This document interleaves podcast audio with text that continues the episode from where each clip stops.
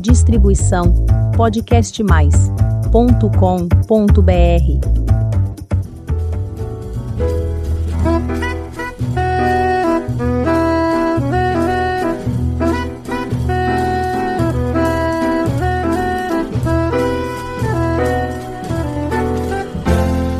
Olá, eu sou a Elizabeth Junqueira do canal Avosidade.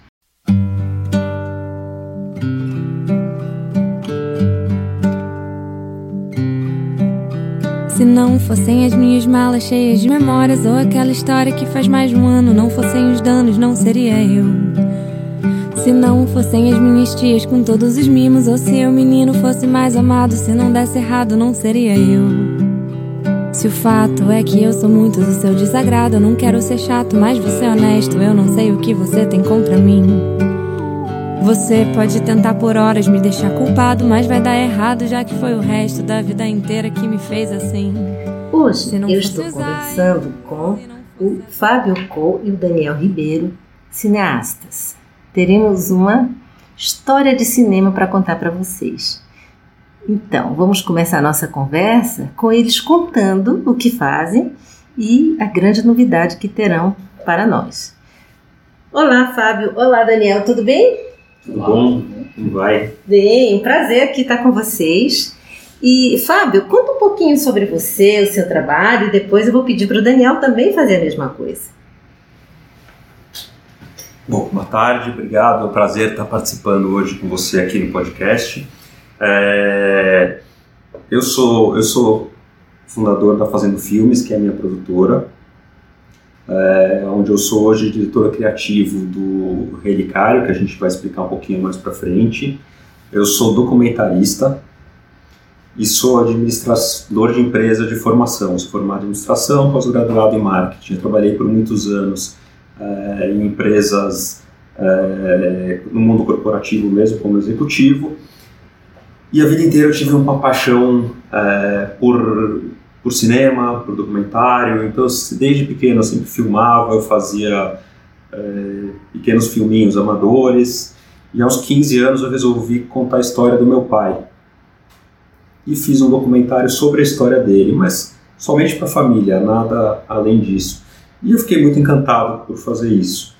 Anos depois, eu fui fazer fui contar a história da minha avó. A minha avó é sobrevivente, foi sobrevivente do Holocausto e eu filmei ela é, me contando toda a trajetória dela, por tudo que ela passou durante a, a, vida dela, desde o nascimento na Polônia, a guerra, a chegada ao Brasil como imigrante, o período refugiado e tudo mais. Logo depois que ela morreu, eu senti a necessidade de fazer algo maior para a história dela. Eu achei que a história dela de fato merecia uma uma boa, uma boa narrativa, uma boa repercussão para que fosse conhecida por várias gerações. Nesse momento eu saí do mundo corporativo, fui me aperfeiçoar, estudar cinema, me especializar em documentário, viajei para a Polônia, onde eu pesquisei, filmei, e aí eu pude fazer o documentário Sé, sobre a, sobre a história dela. Que é lindo, viu gente? Eu já tive a oportunidade de assistir e quando pensamos que temos grandes desafios hoje no mundo, e temos, a Odisseia é uma coisa, quase uma odisseia, é isso, Fábio? Ela ter sobrevivido. Daniel, e você? Conta um pouquinho. Eu sou formado em cinema. Eu me formei em faz um tempo já. e eu trabalho com, enfim, trabalho com ficção. Uh, eu fiz um filme chamado Eu Quero Ficar Sozinho, em 2014, faz. E foi um filme que circulou bastante, e, e falava sobre um adolescente cego se descobrindo apaixonado pela primeira vez e ele se apaixonava por um outro garoto. Então a gente estava falando sobre a homossexualidade, sobre a deficiência visual, uh, nesse contexto da adolescência. Né? Eu dirigi uma série para HBO depois e agora estou fazendo meu meu segundo filme, que acho que vai dar tudo certo, lançando no ano que vem.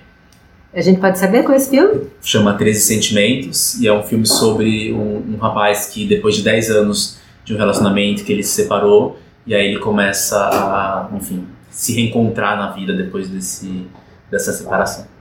É sempre a vida imitando a arte ou a, a arte que, que faz a vida? Como é que é essa história, gente? Eu acho que, sei lá, acho que tudo, tudo é inspiração, né? Acho que tudo que a gente vai vivendo, a gente vai pegando e vai transformando. Uh, enfim, a gente trabalha com isso, transformando em ou em ficção, ou em documentário, ou, ou criando coisas, né? Acho que é, um, é, uma forma de processar as nossas experiências, os nossos, nossos sentimentos, a nossa vivência. Agora, Fábio, voltando um pouquinho para Tse, é, conta um pouco, só para o ouvinte ter, aguçar a curiosidade dele, é, como é que foi a construção dessa narrativa? Porque você tinha uma ligação afetiva imensa com seus avós, não é isso? Os dois, os dois são judeus, não é isso? Tiveram uma perseguição absurda na, na época do nazismo. É, como é que foi esse, esse processo todo? Eu acho que ele partiu de uma necessidade de eternizar a história dos meus avós. Começou por um lado claramente afetivo, a minha relação com eles, eu acho que teve a ver um pouquinho até com é, o luto da minha avó e a vontade de não, de não me distanciar dela. E na verdade acabei convivendo com ela por mais três anos, que foi o período de convivendo com ela de uma maneira fantasiosa, né, digamos assim, que foi o período da confecção do filme como um todo. E a minha grande vontade é que as novas gerações conhecessem um pouquinho da história do que ela passou, porque eu sou a terceira geração. Meus avós foram sobreviventes do nazismo, do Holocausto.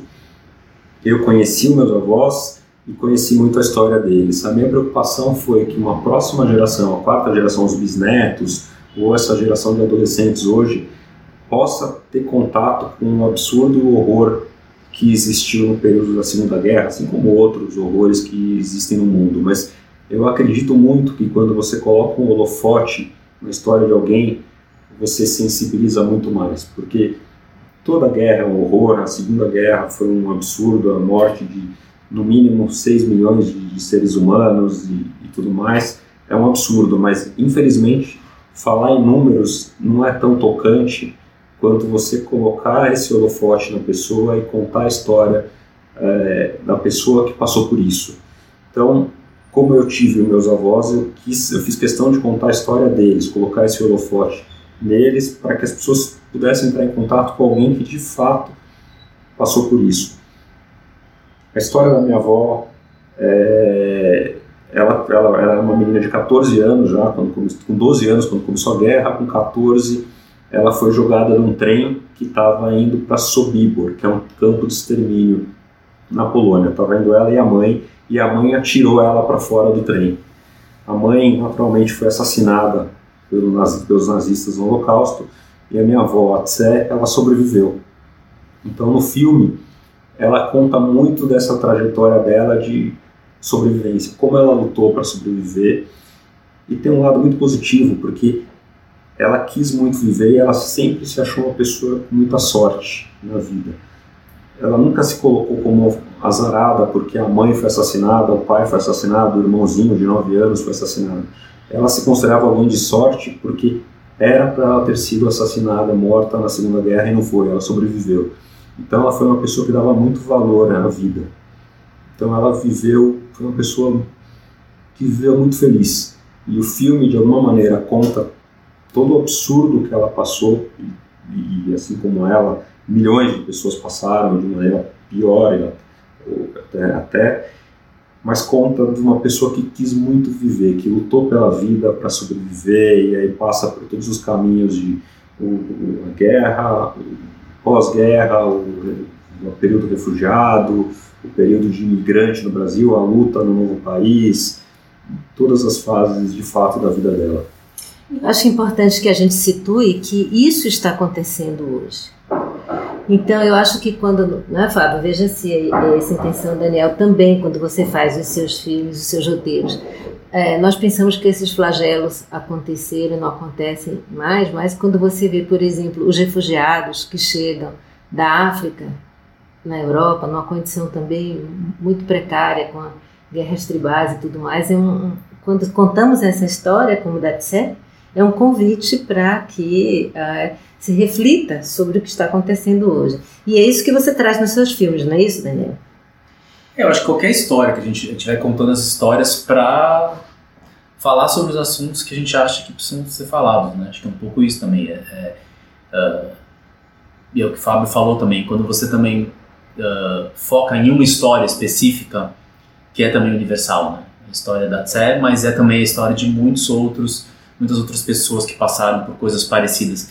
Que quando, às vezes quando a gente fala do, do geral, se perde um pouco. Eu acho que essas grandes questões, esses grandes problemas, esses grandes, uh, sei lá, essas grandes tragédias que a gente vive na vida, quando ela não é personalizada, eu acho que a gente, como sociedade, tende às vezes deixar passar, deixar, enfim, não, não se sensibiliza tanto, porque parece uma coisa meio abstrata.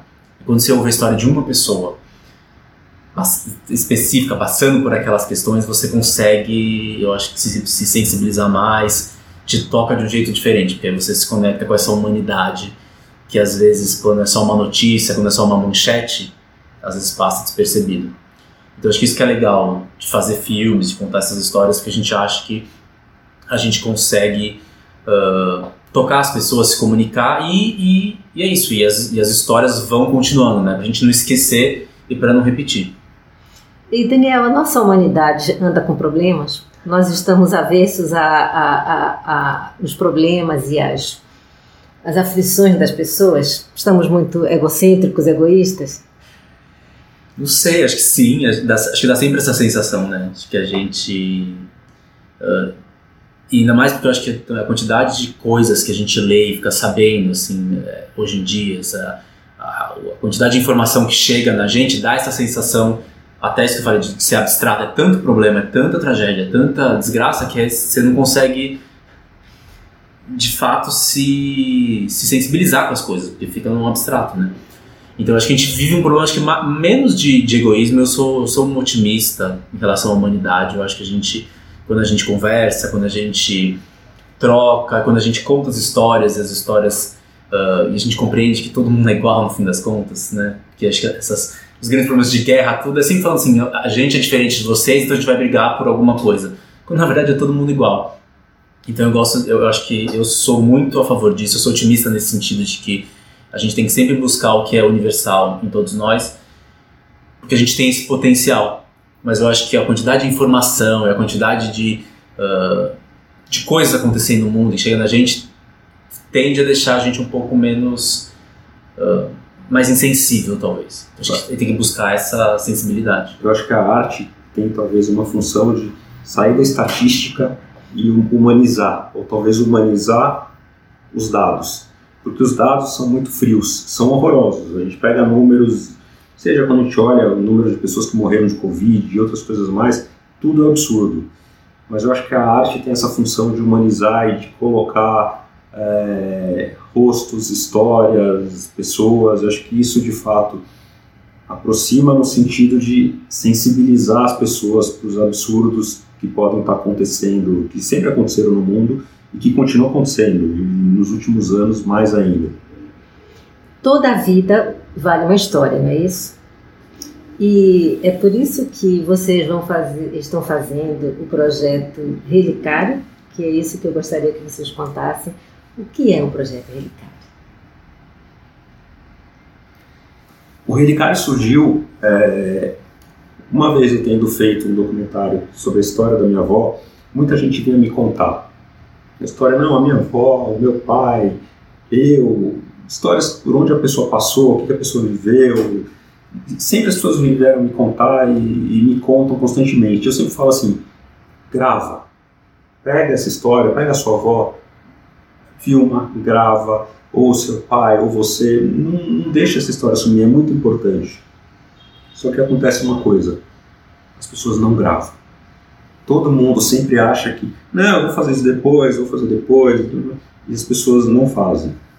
A gente começou a fazer meio de brincadeira com uma pessoa ou outra, gravar histórias, e a gente via que das pessoas comuns do dia a dia surgiam histórias maravilhosas.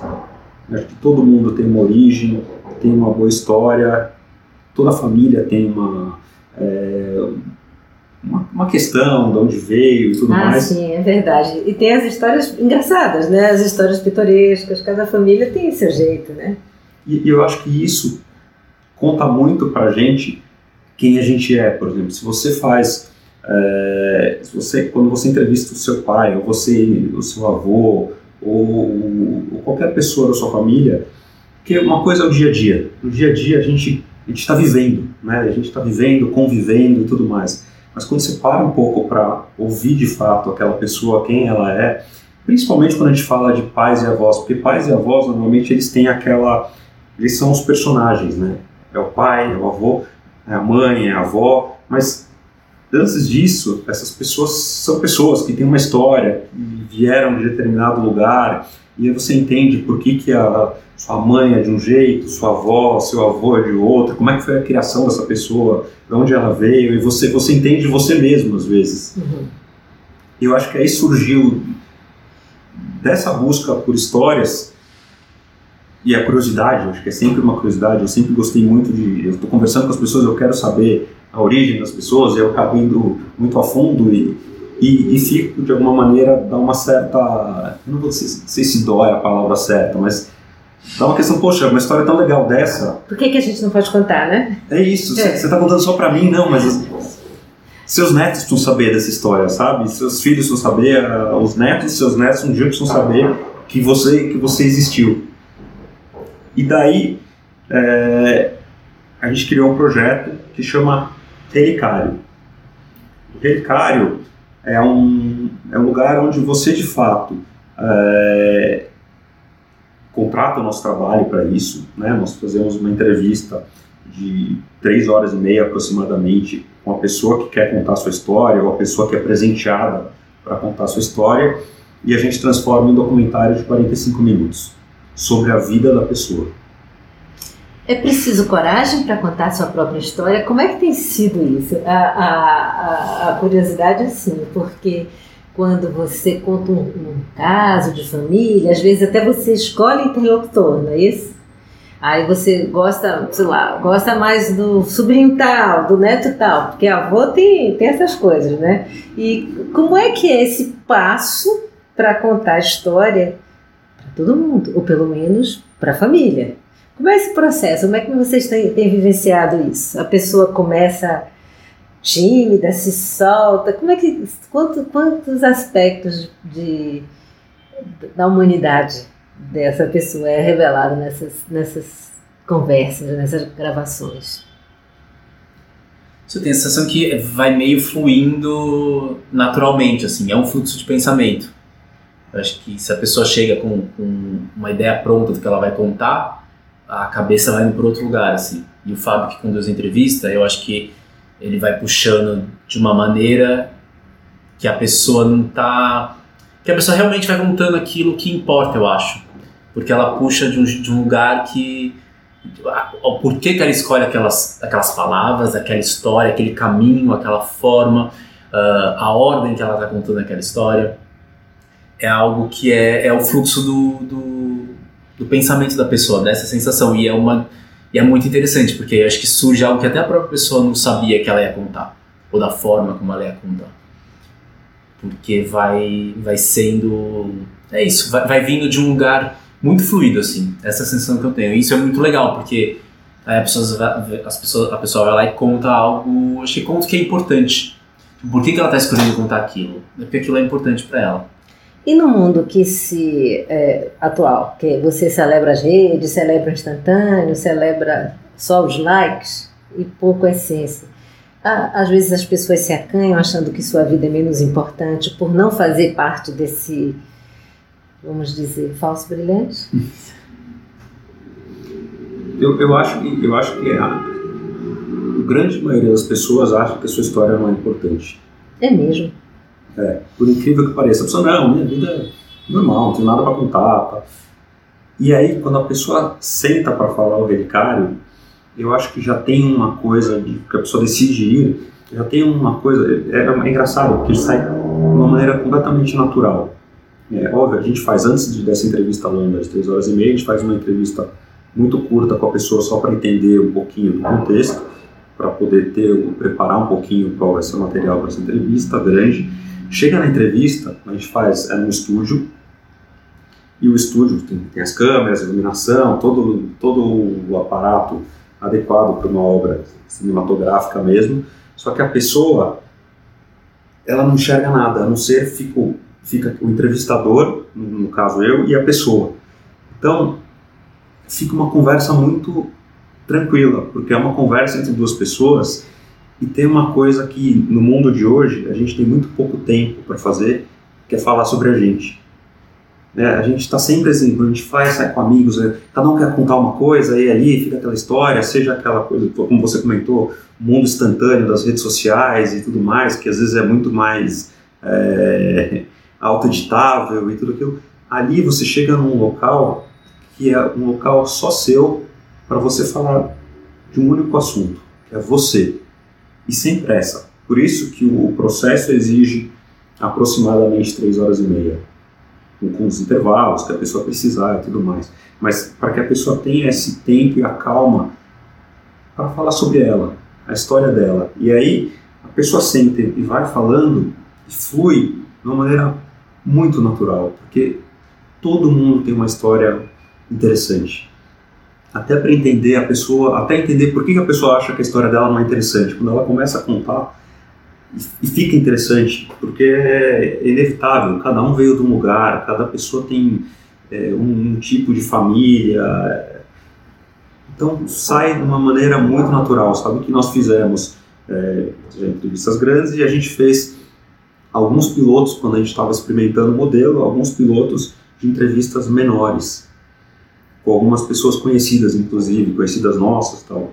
E é interessante que qualquer pessoa a pessoa chegava para fazer o, o, modelo piloto com a gente, em poucos segundos a pessoa estava completamente à vontade contando a história dela, e era uma entrevista para ser uma entrevista curta, porque era só um piloto nosso, e a pessoa não queria sair, porque a pessoa já estava à vontade na nossa cadeirinha né, do, do relicário, que até é o, é o nosso logo, porque é, é a cadeira confortável para a pessoa falar, e a pessoa já, já queria fazer as três horas e meia mesmo, na verdade. E vocês notam nesse processo que, passada essa fase de inibição, de resistência, que você já está trazendo aqui, que a pessoa fica à vontade, existe guardado nas pessoas, é, especialmente as que já estão ficando mais longevas e tudo mais, essa vontade de contar o que aconteceu com ela? Acho que sim, acho que é um, é um registro, né? Você quer deixar um registro. Eu acho que é uma sensação até que um dos objetivos, assim, eu lembro que a gente tava, eu tava, eu resgatei umas fitas de VHS que um tio, primo da minha mãe, gravava há muitos anos, assim, quando a gente era criança, a gente achou essas fitas, e aí você, uh, você vê o quão é importante esse registro que foi feito ali há 30 anos, e, e a gente acha isso no, acha ali depois, né?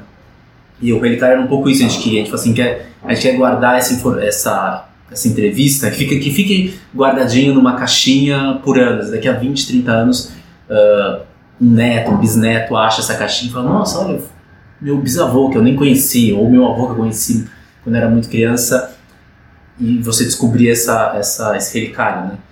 E eu acho que tem um pouco essa, essa conexão quando a pessoa está gravando também, de ser algo que você vai deixar para o futuro, para ser descoberto, para ser. Uh, para ser conectado, porque assim, você conta Talvez os seus filhos conheçam a sua história, os seus netos conhecem mais ou um pouco menos. Mas aí vai indo para frente, não tem, né? Isso vai se perdendo. E é muito legal essa, essa reconexão de você ver coisas antigas, você e ver também uma pessoa uh, ou que você conheceu, que você conheceu com uma outra idade, falando ali, numa outra idade, né? Graças, por exemplo, um avô, sei lá, tem um avô de 97 anos agora. E é isso, é, é é completamente diferente de quando ele, de 20 anos atrás, em que era possível conversar com ele mais claramente. Então é isso, sim, você tem esse, esse registro de um momento da vida da pessoa em que ela está contando e para ser guardado para sempre. Eu acho que a pessoa tem essa tem um pouco essa consciência de que está deixando registrado para ficar guardado. Mas eu acho que demora um pouco às vezes para a pessoa entender o quanto é importante. Eu acho que a pessoa fica, principalmente a pessoa que está Quanto mais velha a pessoa, ela acha que a história dele ah, é menos importante para o jovem. Ou... Mas a hora que a pessoa é convencida a fazer o relicário, a hora que ela senta, eu acho que a pessoa percebe, até porque nessas três horas e meia ela passa por toda a vida dela. E, e não para de contar, né? Tem gente mais velha, gente de mais idade ali que senta ali e às vezes não quer nem fazer um intervalo, porque tá no, no vai no embalo. Já né? vai no embalo da. Já vai no embalo da história, mas eu acho que tem uma resistência, de, de, aquela que eu falei, da, que a pessoa achar, tipo, não, não, não tenho nada demais para contar, sabe? Uma questão de, tipo, eu acho que às vezes, é, eu acho que vale muito a pena que a família insista para a pessoa fazer. Porque a pessoa, às vezes, por achar que a sua história não é tão importante, talvez não queira, não faça questão de, contar. E quando ela senta para contar, eu acho que a pessoa mesmo se depara com tanta coisa que ela passou na vida. Tem um, um fato interessante quando o Daniel foi fazer com a avó dele. Se você, acho que é legal você contar um pouquinho. Então, há muitos nem era o era uma, por isso que eu, o, Fábio sempre falava isso, né? De falar, grava, grava, grava, era sempre isso. E eu, eu falava, ah, não sei, não sei se minha avó vai querer falar, minha avó, não sei. Senti que não, não achava que ela ia querer se abrir tanto. E aí a gente, aí fui eu e um primo meu, na verdade, que também é cineasta, a gente foi gravar, faz um tempo já isso. A gente falou, vamos gravar lá ela, vamos uma conversa com ela. E ela se abriu completamente, assim, contou coisas que a gente nem imaginava. Que os seus pais certamente não sabiam. Eu nem sei, talvez não, não sei, mas de. Assim, até a surpresa mais foi como ela se abriu.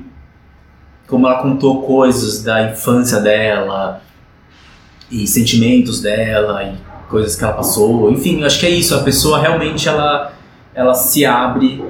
Uh, se abre mesmo, assim, né? Então acho que foi uma sensação, até isso foi quando a gente estava pensando no relicário, tinha um pouco disso, assim, nossa, que engraçado, assim, porque o Fábio sempre insistiu muito nisso, de, tipo, fale, grave com as pessoas. Quando eu fiz com a minha avó, eu tive essa sensação, realmente, que isso, que, que é o potencial disso, de você, potencial de você perguntar para as pessoas, né? Porque eu acho que tem isso também da personalidade. Tem gente que chega e vai sentar numa mesa e vai contar a vida, todo mundo sabe a vida de uma pessoa. Tem aquelas pessoas que se abrem. São mais expansivas, é. né? Tem gente que é assim, tem gente que vai sempre ficar quietinho, vai sempre ouvir.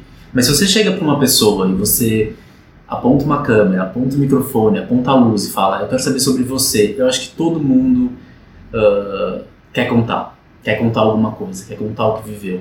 Até, até isso que você falou das redes sociais e tal, a gente vê muito outro aparecendo, é. se mostrando. E, e acho que a gente tem essa vontade também de deixar registrado, de contar, mesmo que achando muitas vezes que as pessoas têm essa inibição de falar, ah, eu não sou tão interessante, eu não sou tão engraçado, eu não sei contar a história. Mas todo mundo sabe, eu acho. Uhum. Todo mundo, quando, quando colocado naquela situação, uh, sabe contar a história. Talvez seja um pouco cedo para essa pergunta, e se eu vou deixar vocês, é, vamos lá, sem saber responder, tudo bem. Vocês acham, não no particular, mas no geral, que com esta grande contada, vamos lá, com essas histórias todas contadas, se vocês tiverem um período de pessoas que nasceram em determinados locais e determinadas regiões, dá um filme de saber como era a vida daquelas pessoas que vieram naquelas circunstâncias, se tiver essa conexão? Acho que sim, né? Acho que o Fábio que é que trabalha mais com não ficção, acho que... eu, eu acho que é maravilhoso tudo isso. Eu acho que pegar todas as histórias e poder fazer um filme, acho que é uma questão vai, quase antropológica, assim, a gente misturar culturas, lugares e tudo mais. A única questão é que o relicário, a nossa intenção é fazer. É, a ideia não é necessariamente que vá para o cinema ou que vá para um grande público. É de fato a pessoa deixar para sua é, para sua família, para sua a tua história registrada para sua família. Então depende muito é, do que as pessoas que a gente está entrevistando acham e, e, que possam autorizar, mas claramente é maravilhoso, porque todo o relicário que a, gente, que a gente possa fazer, pessoa que a gente vai conversar, é, que é uma história de família, é uma história muito bonita, sempre, sempre tem, eu acho que é, na minha visão, eu como gosto de, de histórias, principalmente histórias de família, eu fico muito curioso.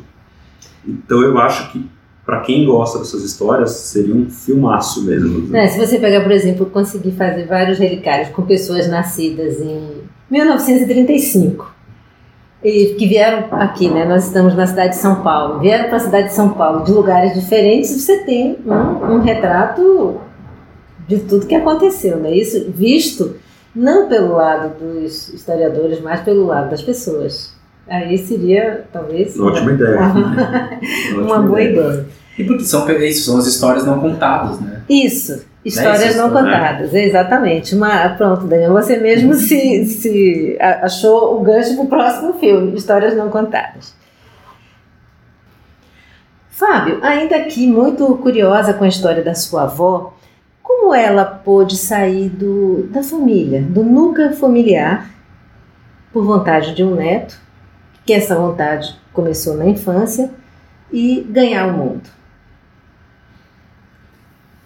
Eu acho que aí foi muito entender que, que é uma história universal. A história dela e quanto a história dela é interessante. Para isso, eu mesmo, quando comecei, eu achei que era uma coisa para eu exibir é, somente para minha família, né? eu não acho que é somente, acho que também é bastante, mas eu comecei a assistir no meu processo, eu fui assistir muitos filmes documentais de pessoas desconhecidas, para entender o que torna é, uma pessoa desconhecida, eu digo de pessoas, é, personalidades famosas, tal, o que torna uma pessoa desconhecida interessante para todo mundo, um, por um lado documental.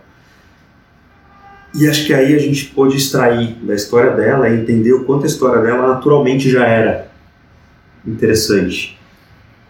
E a gente vê que to toda a história pode ser interessante, claro, depende da maneira como ela é contada. É, no meu caso, eu quis contar, eu fiz questão de fazer um filme didático. Eu peguei toda a narrativa dela, mas eu quis fazer, colocar o meu personagem como um neto, como um fio condutor, exatamente para chegar numa geração, nessa quarta geração de adolescentes, porque acho que todo mundo, a grande maioria, tem um bom vínculo hoje em dia com os avós. Eu acho que esse vínculo de avô e neto seria um bom, eu achei que seria um bom fio condutor para de fato conseguir contar a história dela. Então acho que é muito disso, acho que é, é, é uma história interessante que pode ser envelopada de uma maneira bonita e tocante. Eu acho que isso é, é, claro que a história da minha avó tem toda essa questão do holocausto, que é um absurdo, dispensa maiores comentários, mas todo mundo tem uma história interessante e quando a gente conversa com a pessoa, e é o que o Daniel comentou antes, de falar com a avó dele e tal, e entende que além da história é a maneira tocante como a pessoa conta. Eu acho que isso, quando a gente consegue acessar de fato a emoção das pessoas, não só a cronologia, eu acho que a gente tem um potencial de tornar qualquer história é, de alguma maneira universal. Universal. E você, Daniel, o que diria? Eu acho que é isso, acho que é. Eu concordo, acho que é isso que é, é o que a gente está falando, assim, é como uh, todas as histórias são interessantes. Eu acho que é isso, as pessoas. E, e nos conectam. Eu acho que isso que é o, que é o legal. E ainda mais no caso do Hericari, que eu acho que é uma conexão de família, uh, não só, mas eu digo assim, de você ouvir de repente o seu avô contando a história, seu pai contando a história dele, você entende mais quem você é. Acho que é muito curioso isso. Assim, porque a gente Sim. vive a vida com os pedacinhos, né? Então eu sei que meu pai fez isso hoje, minha mãe fez aquilo hoje, meu avô tem essa história e tal. Aí quando você ouve a história inteira de uma vez só, organizada de uma maneira específica, com aquele objetivo, eu vou contar a minha história. Você se identifica com Você, um monte de coisa sobre você, sobre, ah, então é por isso que aconteceu isso, então é por isso que eles faziam aquilo, então é por isso. E aí você se entende também, acho que tem essa coisa de você uh, se compreende um pouco o seu lugar no mundo, ou por que algumas coisas, ou por que você é desse jeito, ou por que, ou por que você nega algumas coisas que você não gosta. Ah, por isso que eu sou desse jeito também, porque eu nego esse comportamento. Eu acho que, mas eu acho que a história do outro, principalmente família, uh, conecta, a gente se conecta muito com essas histórias. Uh, então acho que isso é muito legal também do Ricardo, você compreender um pouco melhor as coisas. Acho que é uma busca, é uma busca da, das suas origens de uma maneira literal mesmo, não somente étnica, certo. mas das suas origens emocionais, toda você, essa questão você cultural. se compreender, né? É. Uma autocompreensão do, do que é mesmo. É verdade, gente, nós nos identificamos com as pessoas, quem teve a oportunidade de conviver, e eu diria que, que não só com os avós, tios avós, você às vezes descobre características em outros parentes que você dizia, nossa, como eu pareço, né? Você não quer. Não parece, como Sim. diz você fisicamente, mas parece na, nas atitudes. Às vezes você vem de uma família que adora brigar e você é calmo. Uhum. Aí você não sabe por que você é calmo. Aí você vai descobrir que você tinha uma tia-avó que era um lago suíço. não tinha vento. Era tranquilo. Então isso é, é muito interessante. Ou até por tanta briga você não quer isso para sua vida. Né? você não quer. É, Essa então descoberta tem... ajuda para o contrário. É, ajuda também para o contrário. Mas então, eu deixo aqui para vocês. Vocês gostariam de dizer mais alguma coisa? Acho que foi isso aí. Acho que é, acho que é Acho que, acho que é isso, acho que a gente está muito empolgado com, com, com esse projeto Ricardo, acho que é uma coisa que foi surgindo de uma maneira, vai, de alguma maneira natural, vindo dessa questão de, de documentário mesmo. E, e assim, é, é um projeto muito gostoso de fazer, porque acho que é muito, tem muito a ver com a nossa curiosidade. De, de, de fato, de, ele acaba sendo uma grande conversa com as pessoas, um grande é, polo de conhecimento literal da pessoa mesmo. Bem, e aqui nós do Avosidade, que vivemos de contar histórias, não é? como vocês acompanham aqui todas as semanas e também no portal, ficamos, desejamos muito sucesso. Espero que a gente tenha histórias lindas para contar, como já tivemos, como já contamos também, a, a da sua avó e de tantas outras pessoas que formaram o país, formaram o mundo e fizeram a gente como são, como somos hoje, né? Nós, nós somos desse jeito, porque tiveram pessoas que vieram antes de nós, tá certo? E para você que está nos ouvindo pela primeira vez, faça um convite, visite o canal Avosidade e conheça os episódios anteriores. Tem muita história bonita para você conhecer e ainda conhecer outras tantas que virão. Toda semana tem episódio novo, quinta-feira, às 16 horas. Muito obrigada pela companhia e até o próximo episódio.